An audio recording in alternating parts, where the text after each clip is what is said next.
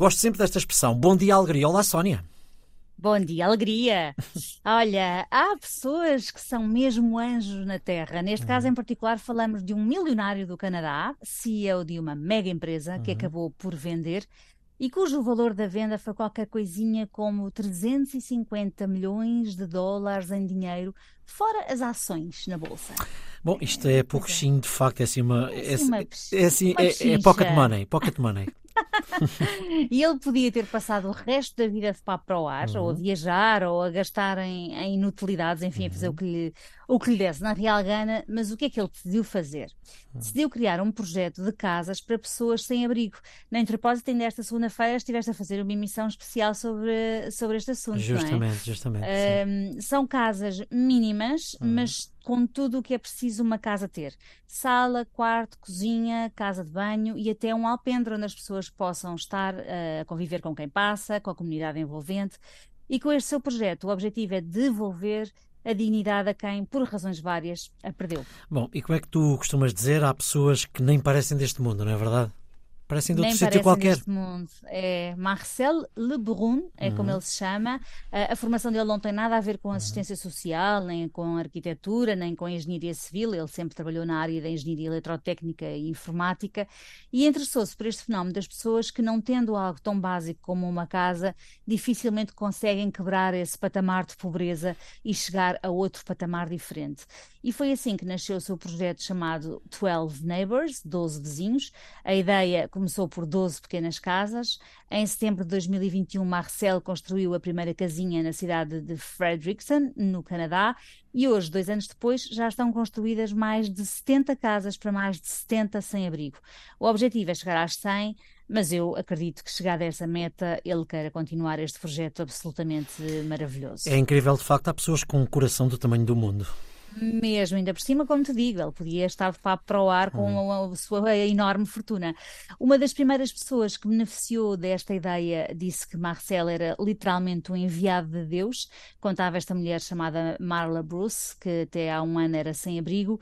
Ahm, dizia: Eu agora tenho uma casa, já não estou na rua, tenho paz, porque até agora todos os sítios onde ficava eram temporários.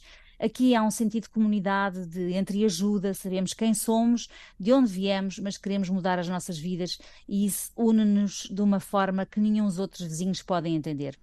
Uh, As casas têm painéis solares nos telhados e os tais alpendres de que falei, que permitem que as pessoas se encontrem cá fora para conversar.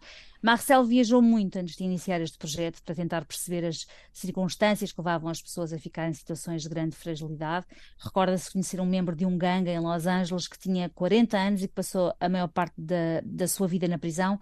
E ele dizia-lhe: Eu sempre quis mudar a minha vida, só que sempre achei que isso era impossível. Pertencia a um gangue desde os 9 anos de idade e sentia que não tinha qualquer escolha atendendo às circunstâncias. Um, Marcel Lebrun disse então que disse então algo mesmo interessante. Uh, eu ganhei a lotaria do lugar onde nasci, dos pais que tive, da raça com que nasci. Eu, sem saber, ganhei inúmeras lotarias. Hum. Aquele tipo daquele gangue não ganhou nenhuma, e como ele, tantos outros. Mas quando se oferece uma rampa a estas pessoas, elas tendem a subi-la sem hesitar. Há muito de verdade nisto. É, e ele diz frequentemente mais uma coisa que me marcou muito e creio que me marcou para sempre. Uh, e agora cito: em todos os lugares que visitei, percebi que a pobreza que as, circunstâncias, que as circunstâncias ditaram levou a uma pobreza de identidade. Isto é, quando alguém vive numa determinada situação por bastante tempo, começa a identificar-se com essa circunstância. No fundo, estas pessoas não pensam isto é aquilo que eu estou a passar, mas sim isto é aquilo que eu sou, quem eu Justamente. sou.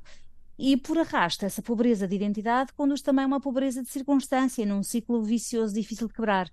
Um, e pronto, e o que Marcel está a fazer é mudar as circunstâncias da vida dessas pessoas e com isso a mudar as suas identidades e por consequência a- as suas novas circunstâncias. Uma espécie de pescadinha de, de rabo na boca, mas, mas em bom. E ele conclui dizendo: a forma como tratamos as pessoas é a chave para que elas consigam reescrever a sua narrativa identitária.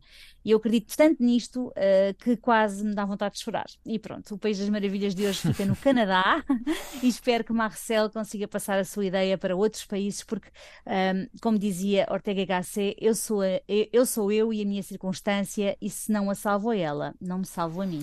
Sim, em bom rigor, estas pessoas começam, é o ser e não o estar, não é? É essa, é essa a questão que se, que se coloca. Bom, 910370290 já sabe que são bem-vindas as suas histórias com final feliz, texto, voz, é como quiser, é a nossa linha de WhatsApp.